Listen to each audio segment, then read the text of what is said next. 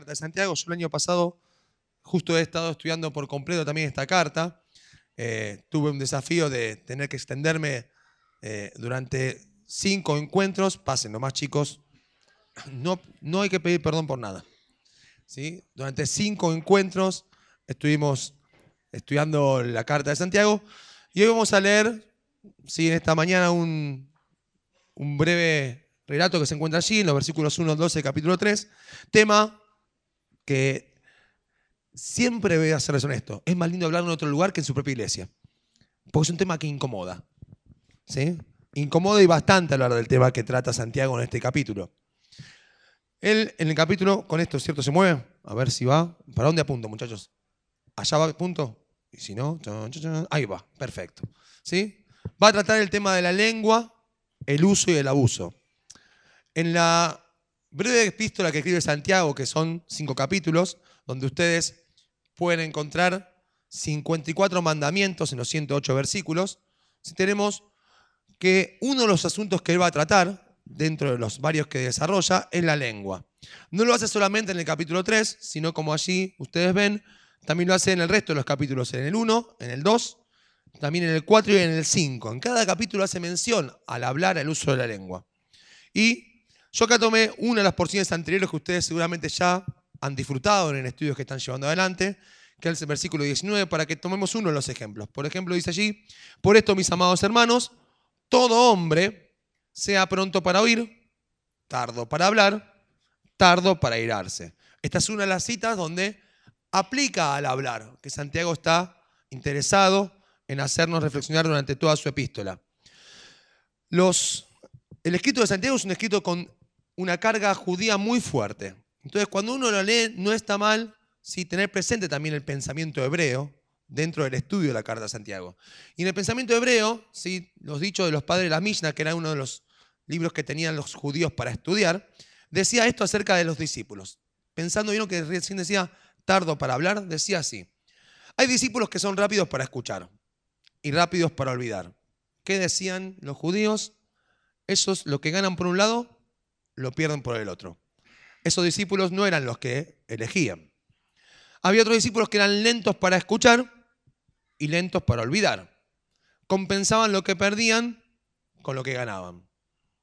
Después están los que eran rápidos para escuchar y lentos para olvidar. Esos eran los sabios. Y por último estaban los lentos para escuchar y rápidos para olvidar. Y decían los judíos, no valen nada. Evidentemente uno, en la actitud que tiene en el hablar y en el escuchar, está marcando también, para el pueblo judío, pensaban qué tipo de discípulo era uno. Y podemos también evaluarnos nosotros mismos, en nuestra forma de escuchar y de hablar, qué tipo de discípulos somos. Si es un buen examen para hacer. Luego también dice en el mismo capítulo 1, esta expresión a mí me encanta porque está bien encuadrada para que uno se examine. Si alguno se cree religioso entre vosotros y no refrena su lengua, sino que engaña su corazón, la religión del tal es vana. Este, este texto, también lo vieron y habla acerca de la lengua y el hablar. Observe la relación. Dice, no refrena su lengua, sino que engaña su corazón. No dice, no refrena su lengua, sino que engaña su lengua. Porque uno dice, si tiene que frenar la lengua, ¿a quién estaría engañando? A la lengua. Y Santiago dice, no, los problemas de la lengua son problemas de qué? Cuando yo pregunto no respondo, vuelvo a preguntar. Los problemas de la lengua son problemas de qué? Son problemas de corazón. Lo digo esto porque como soy docente tengo el hábito. Voy a preguntar en el medio del mensaje. Y si ustedes no responden, nos quedamos acá y se enfría la comida después.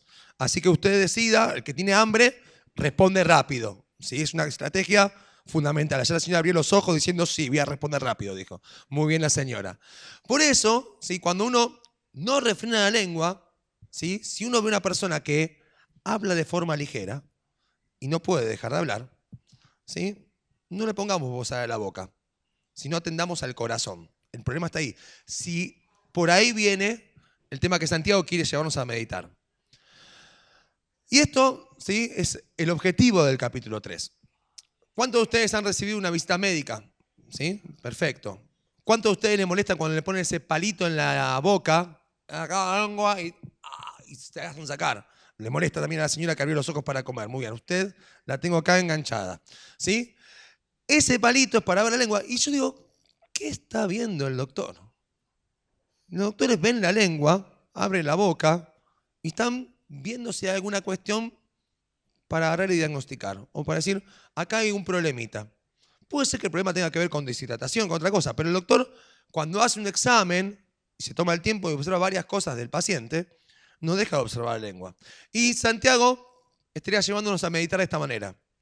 Examinando nuestra lengua, vamos a ver la salud espiritual completa. ¿Sí? Solamente la lengua para poder ver el estado espiritual de una persona mediante su conversación. Vamos a leer entonces ahora que dice capítulo 3, versículo 1 y 2 para empezar. Hermanos míos, no os hagáis maestros muchos de vosotros, sabiendo que recibiremos mayor condenación, porque todos ofendemos muchas veces. Si alguno no ofende en palabra, este es varón perfecto, capaz también de refrenar todo el cuerpo. Y otra vez está sujetando la lengua al cuerpo completo. Es el 21 imperativo de los 54 de la carta que estamos leyendo hoy en el capítulo 3 al empezar. Y es, no os hagáis. ¿sí? Es en algo que uno se va a convertir. Es en el hacer, no en el ser, algo uno que ya es constituido. ¿Y qué es lo que no hay que convertirse? En maestros. ¿A quienes? A muchos de vosotros. El motivo es los que enseñamos estamos expuestos a recibir condenación más severa recibiremos. Y acá para aquellos que les gusta también la lectura de la palabra, Santiago está mostrando que él, evidentemente en la iglesia primitiva, ¿qué función cumplía también? Si se recibiremos. Era maestro. Así en la carta uno ya saca una línea más y dice, ah, Santiago era un maestro de la iglesia primitiva. Y vamos a ver acerca de esta cuestión, del papel de los maestros en la iglesia.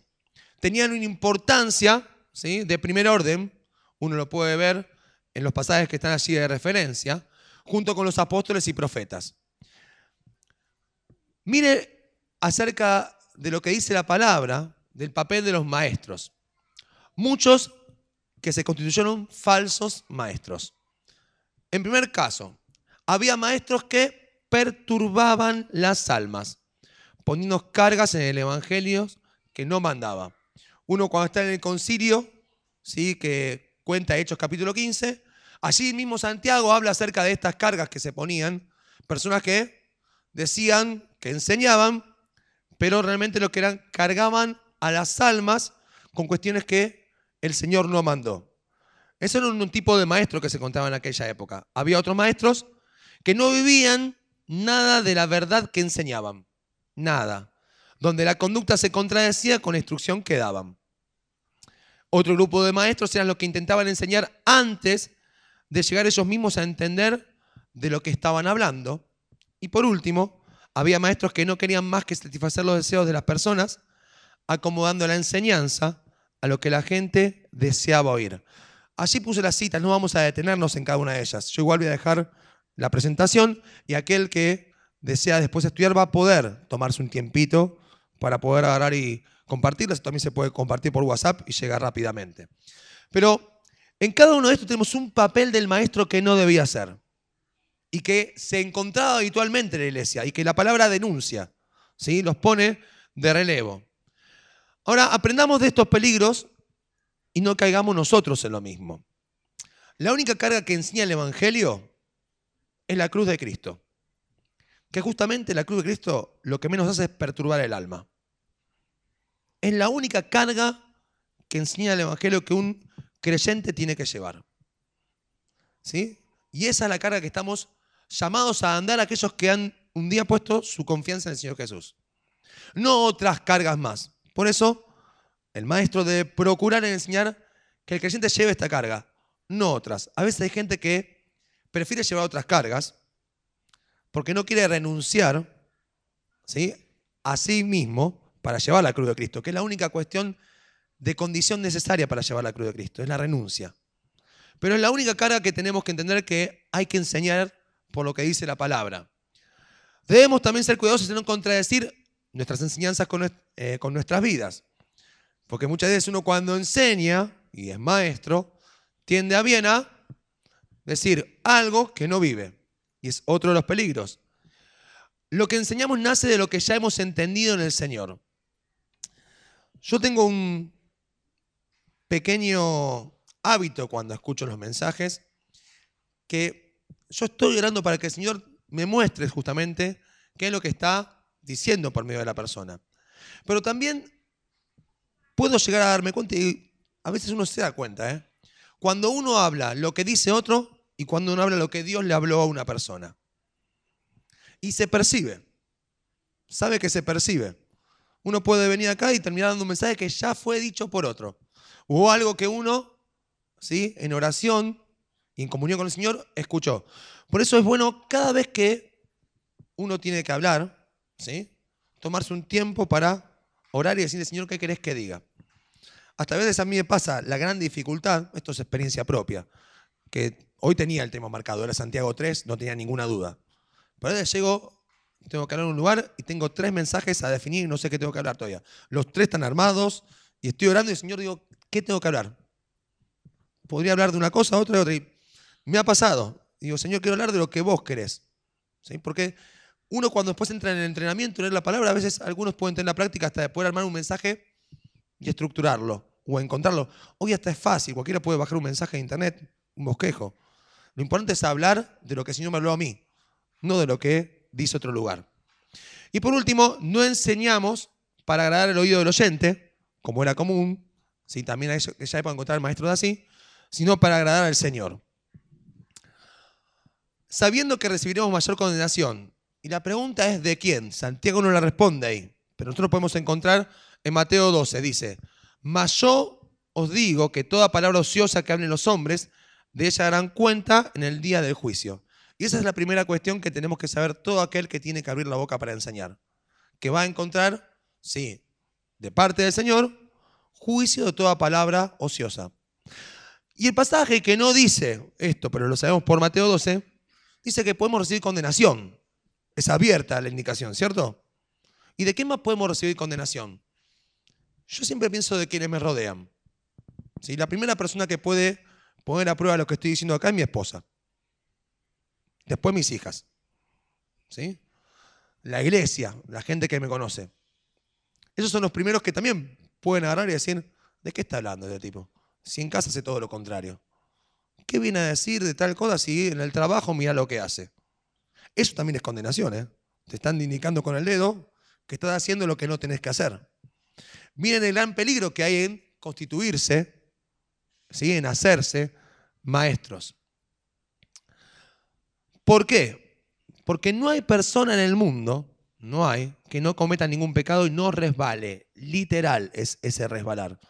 ¿sí? Por eso es de tener temor en esto, de no ser presuroso para hablar ¿sí? y ser más pronto para oír.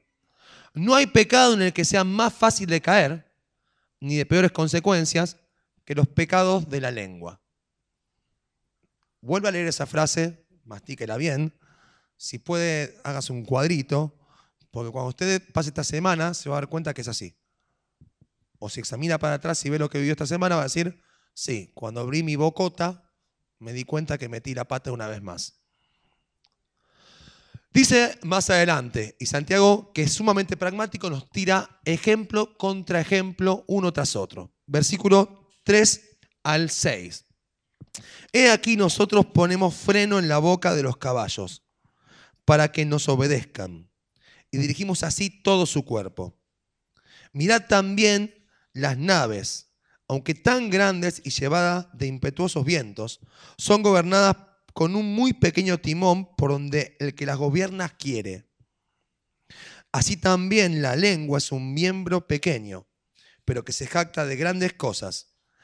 He aquí cuán grande bosque enciende un pequeño fuego. Y la lengua es un fuego, un mundo de maldad.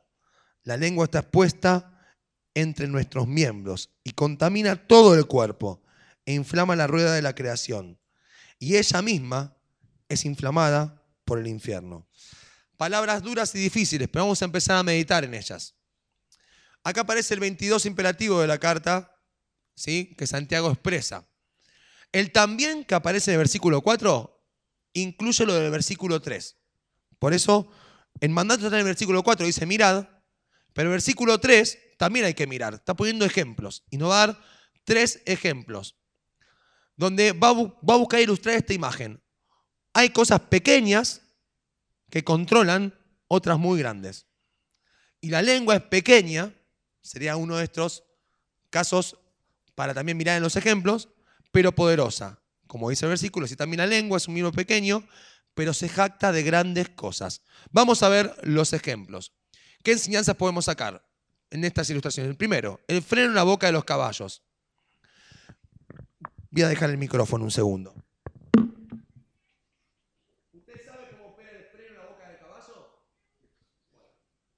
A mí yo voy a ser un poquito chancho. Discúlpeme si usted me molesta, ¿sí? pero aquellas personas que quieren experimentar en este momento solamente un poquito de cómo funciona la boca del caballo, puedo agarrar el comodo de los índices, son los más chiquitos, acomodárselos acá y tirar una doguita de atrás nomás, una doguita, cero. Hágalo. Hágalo con los dos, con los dos. Tirá, a ver qué te va ¿Duele? Bueno, el caballo duele muchísimo más. ¿Sí? El caballo ese dolor es grandísimo. Por eso el caballo obedece. El caballo no obedece porque es bonito. Cada vez que usted tira de la rienda, ¿qué está haciendo? Le está infligiendo dolor al animal. En la boca. Entonces, si usted tira para acá, el caballo va para allá. Tira para acá y gira para aquel lado porque le está doliendo. ¿Sí? Si tira muy fuerte, el caballo se levanta de patas. Si lo deja suelto, el caballo puede andar. Al fin y al cabo, con ese freno en la boca del caballo, lo que está haciendo es controlando qué? La dirección. A mí me encanta el Salmo 32 cuando dice, no seáis como el burro o el caballo, que necesitan freno en su boca para ser guiados por el camino en que deben andar. Es, la imagen es concreta y clara. Pero a veces pareciera ser que las personas necesitamos que haya situaciones que nos duelan profundamente para poder ser guiados por el camino en que debemos andar. No es que estemos haciendo cosas malas, solamente es que necesitamos ser guiados. Y a veces nos retobamos y no queremos. O nos parece mejor otro lugar. Y el caballo para ser conducido, ¿sí? lleva este freno en su boca. Y aquel que lo conduce tira. Qué bueno sería para nosotros no tener que llevar este freno, sino que solo al oír de lo que Dios nos dice, poder hacer lo que Él dice. Pero, sí, dice, la lengua, ¿sí? Vendría a estar en ese lugar y a veces haría falta entender que hay que dominar esa boca para poder ser guiado. Porque cuando uno la boca la tiene libre, la lengua la tiene libre y dice lo que quiere, afecta a donde su vida va. Uno dice, afecta a lo que le digo al otro. No, no, no, no. Puede ser que afectes lo que le digas al otro. Pero también está afectando en el camino que se está conduciendo tu vida, está diciendo Santiago. Tu lengua conduce tus pasos también. Y lo que digas o dejes de decir tiene que ver, con tu forma de andar hoy, mañana y cada día. Por eso es necesario controlar la lengua. El otro ejemplo, el segundo, es el del pequeño timón de un barco. ¿sí? Ahí puse un ejemplo ilustrativo. El barco Queen Elizabeth, Reina Elizabeth, pesaba 83.673 toneladas brutas. El timón, que lo manejaba, solo pesaba 140 toneladas. Es decir, menos de dos décimas del 1%. Menos de un por ciento del peso total. Y con ese timón, que pesaba menos del 1%, que manejaban? Todo el barco. Aún en las tormentas. Aún en las tormentas. Cuando llegan los problemas, también es un momento interesante para ver cómo se comporta nuestra lengua. Porque es posible no perder el control de nuestra vida si mantenemos el control de nuestra lengua aún en medio de impetuosos vientos. Hay personas que cuando llegan los problemas se sienten con justa razón para decir lo que quieren. Mira lo que estoy pasando, ahora voy a decir lo que quiero. ¿Por qué tengo que frenarme? ¿Por qué no me, puedo, me voy a callar la boca? Ahora me van a escuchar, estoy podrido yo. ¿Sí? Y tengo razón. Mirá todo lo que tengo en contra y encima tengo que cerrar la boca. Sí. Porque demuestra tu capacidad justamente de tener control en la dificultad. Entonces la lengua tiene que ver por cómo tu vida se va a conducir. El uso de la lengua también tiene que ver por cómo tenemos que manejarnos aún cuando hay dificultades. No es que hay momentos en los cuales estamos liberados a decir lo que querramos. Y el otro ejemplo es un pequeño fuego que comienza un incendio. Recuerdo de jovencito, no me fui de viaje egresados y tomé una decisión de irme de mochilero con algunos amigos de la iglesia. Fue una excelente decisión. Un mes entero en el sur, disfrutando plenamente. Pero allí aprendí lo que, enseña, lo que inicia un pequeño fuego. 1997, era verano, y yo estaba en Bariloche y un pequeño fuego hizo un desastre en los bosques de Bariloche. Todos los bosques al frente del lago, un desastre hizo. Y todo empezó por un pequeño fuego. No necesitó nada más que eso. Y la lengua es así. El no controlar nuestra lengua es un mal que puede llegar muy lejos de forma incontrolable. ¿Sí? Por ahí es. Tres cosas no vuelven a su origen, y esto aprendámoslo. La flecha que se lanza, decían los antiguos, la palabra que se dice y la oportunidad que se pierde. Y lo que decimos ya no podemos volverlo atrás. Una vez que lo hemos dicho, se dijo. No hay nada más difícil que apagar un rumor.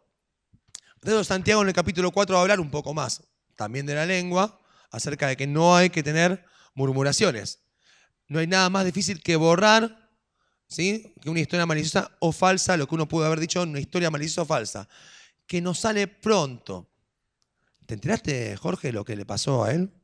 Sí, te enteraste. ¿Te, te cuente? Pues yo tengo la posta, ¿eh? Yo sé con detalles lo que le pasó a él. Este chico de la chomba roja. Todo lo sé.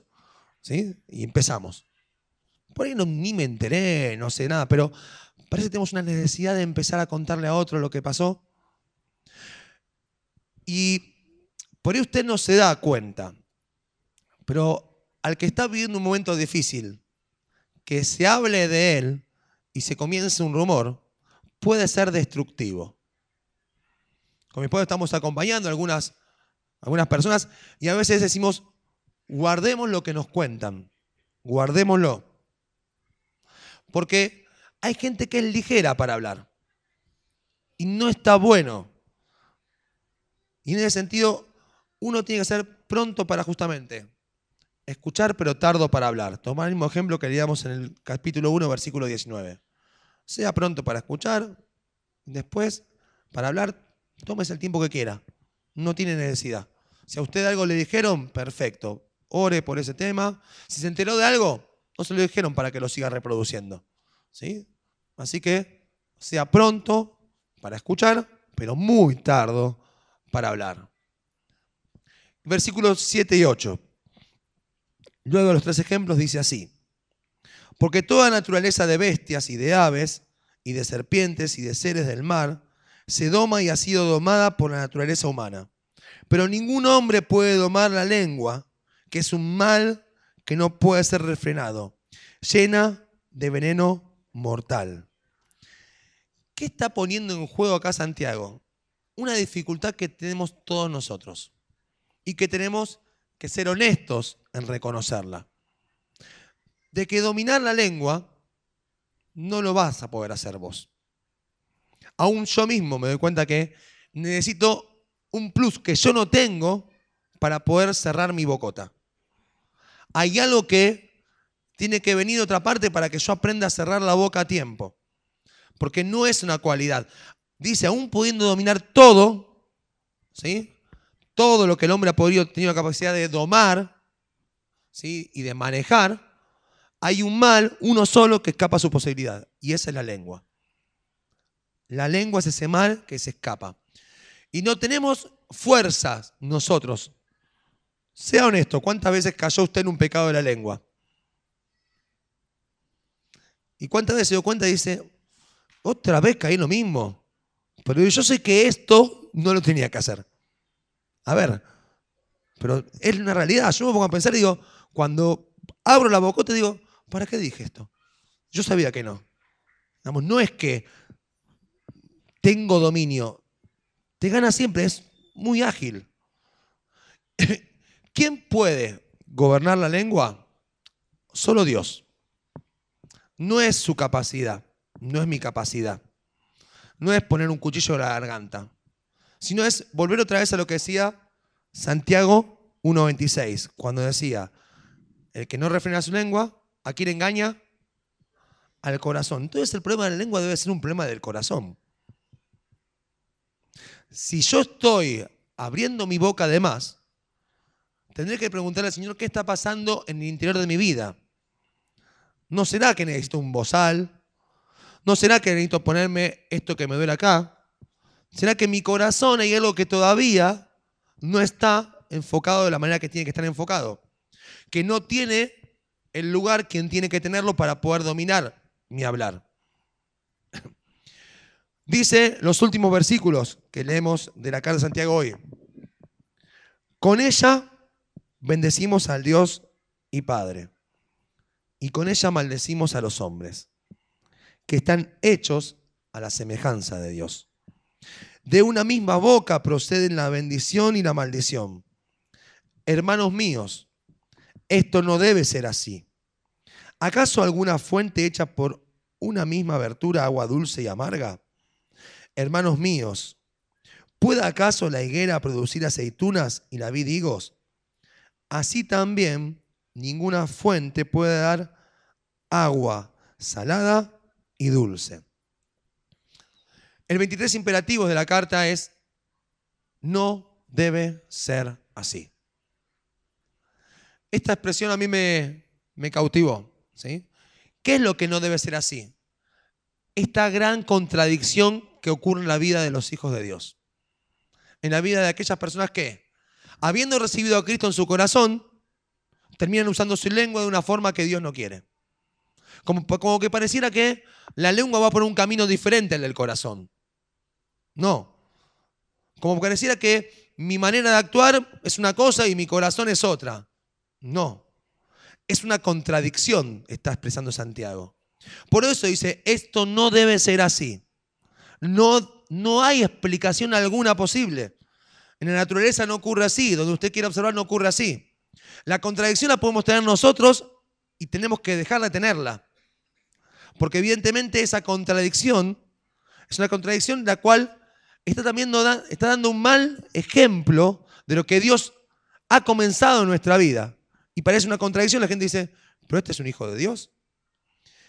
Mire lo que dice Bunyan, el escritor del Progreso del Peregrino, acerca de charlatán. Era un santo de puertas para afuera y un demonio en casa. Quiere decir que tenía la habilidad de poder acomodar el hablar a cierta situación, pero después en otros lugares seguía hablando como hablaba siempre. Y este es el gran peligro, esta es la contradicción. Esto no es natural. Yo recién veía ahí en la librería la edición nueva de un libro que yo tengo viejo ya todo desarmado, como en fascículos, porque se fueron desarmando las hojas, de Watchman Nee. ¿sí? Dice la vida cristiana normal, el carácter del hombre de Dios. Y siempre me acuerdo que de jovencito, yo cuando Aníbal Palazzo me animaba, me alentaba a la lectura, agarraba y me pasaba libros.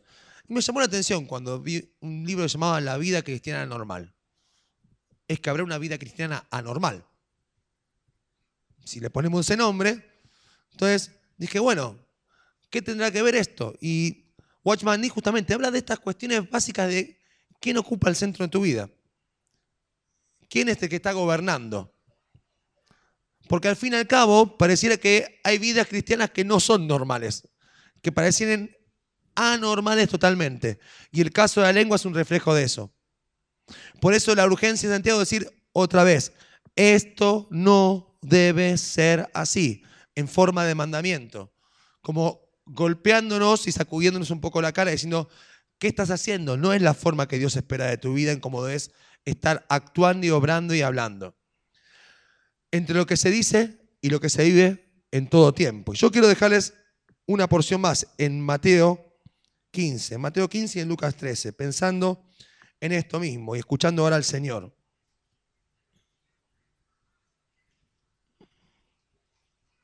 Si esto no debe ser así, preguntémonos entonces cómo es que debe ser.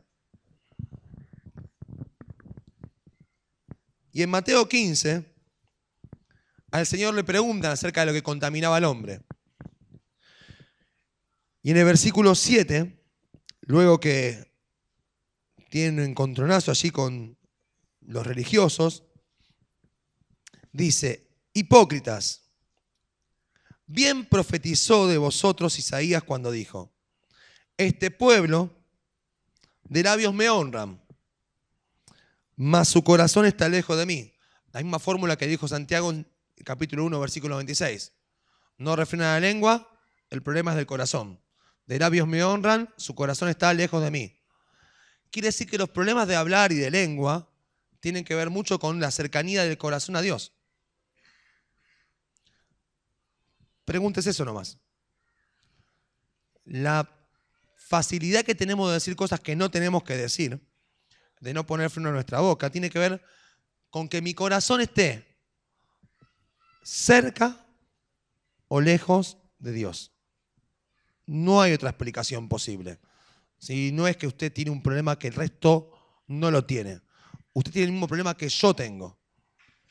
Es el mismo problema. ¿eh? Después lo vivimos de forma diferente lo transitamos de forma diferente. Pero sigue siendo un problema de corazón. Más su corazón está lejos de mí. Pues en vano me honran. Quiere decir que una persona que usa la lengua de una manera, pero tiene un corazón lejos de Dios. ¿Todo lo que diga sirve de algo?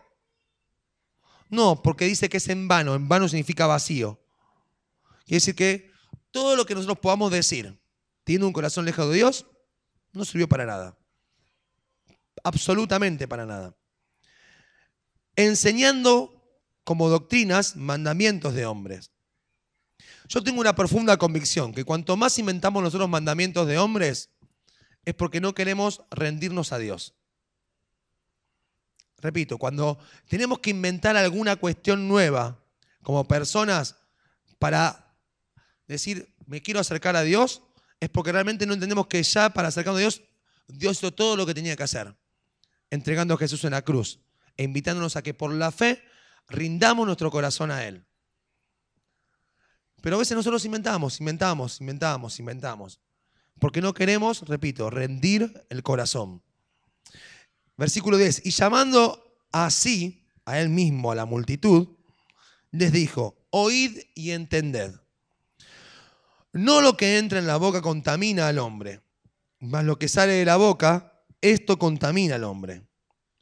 Entonces acercándose a sus discípulos, le dijeron, ¿sabes que los fariseos se ofendieron cuando oyeron estas palabras? Freno ahí algo que también tenemos que aprender, y a veces por error que me toca en la escuela, ¿sí? lo difícil no son los chicos, Jorge, son los grandes. Lo digo todo el tiempo. Yo, todos los problemas que los chicos tienen son problemas resolvibles y trabajables. Con los padres les digo que no es tan fácil. Para nada, ni como docente, ni como directivo, ni como nada. Pero alguna que otra vez esta semana tuve que hablar con unos padres que le voy a ser honesto, para mí se fueron ofendidos de la, de la reunión que tuvimos. Y no me importaba. Porque tenía que decir lo que tenía que decirle. Y a veces el Señor también actuaba así. Hay cosas que van a ser de una sola forma. Y el Señor estaba diciendo, uh, se me ofendieron, paren que los voy a buscar. No, perdón, no les quise hablar tan duro, muchachos. Si usted siente que lo que dice la Biblia le está molestando, bienvenido sea. Porque saben que las personas no cambiamos porque pensamos que es mejor cambiar. cambiar. Pensamos, cuando, pensamos en cambiar cuando estamos incómodos. Si yo le digo a él, ¿tu nombre cómo es? Mati. Le digo a Mati, Mati, esa silla es más cómoda. Matías por ahí no cambia. Y yo le puedo explicar, fue hecho de una mejor manera, tiene un mejor producto, le puedo convencer a hablar ahora con Matías y Matías, no, pero yo estoy bien acá, Adrián, no me hinches. Pero Mati, es mejor silla esa. Y yo sé que es la mejor silla para él. Él puede tener todo el conocimiento hasta leer el manual que la silla de al lado es mejor y seguir sentado ahí. Ahora, si yo quiero cambiarlo a Matías de lugar, puedo optar varias maneras. Número uno, podría llenar esa silla que estabas ahí antes que te sientes llena de clavos. Cuando Matías veía eso, me iba a decir, ¿vos qué estás loco, Adrián? ¿Qué querés? ¿Que me pinche? Se iba a enojar. ¿Sí? Porque iba a decir, ¿este tipo qué le pasa? Es un trastornado. Digamos, quiere que yo me sienta ahí, que me pinche. ¿De dónde salió? Ahora, yo quiero que él se cambie de silla, más allá de toda la convicción que le di. Lo que voy a hacer es agarrar y poner un pequeño alfiler que él no vea en la silla. Cuando se siente, ¿él qué va a sentir? Oh, va a empezar a moverse, algo le va a molestar. ¿Y qué va a hacer de acá a un rato? Se va a cambiar. Porque saben que las personas cambiamos cuando nos sentimos incómodos, si no nos dejamos estar. ¿Sí? Y Dios muchas veces dice cosas que nos incomodan. Pero no la dice para que usted se levante y se va acá ofendido diciendo, qué barbaridad lo que me dijo Dios, yo tengo un problema de corazón.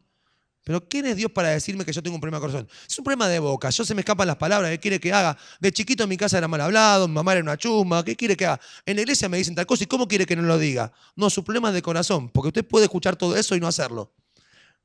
Tranquilamente. Si no, pregúntele usted a mi esposa. ¿eh? A mí no, porque yo le dije que ella pone a prueba lo que digo.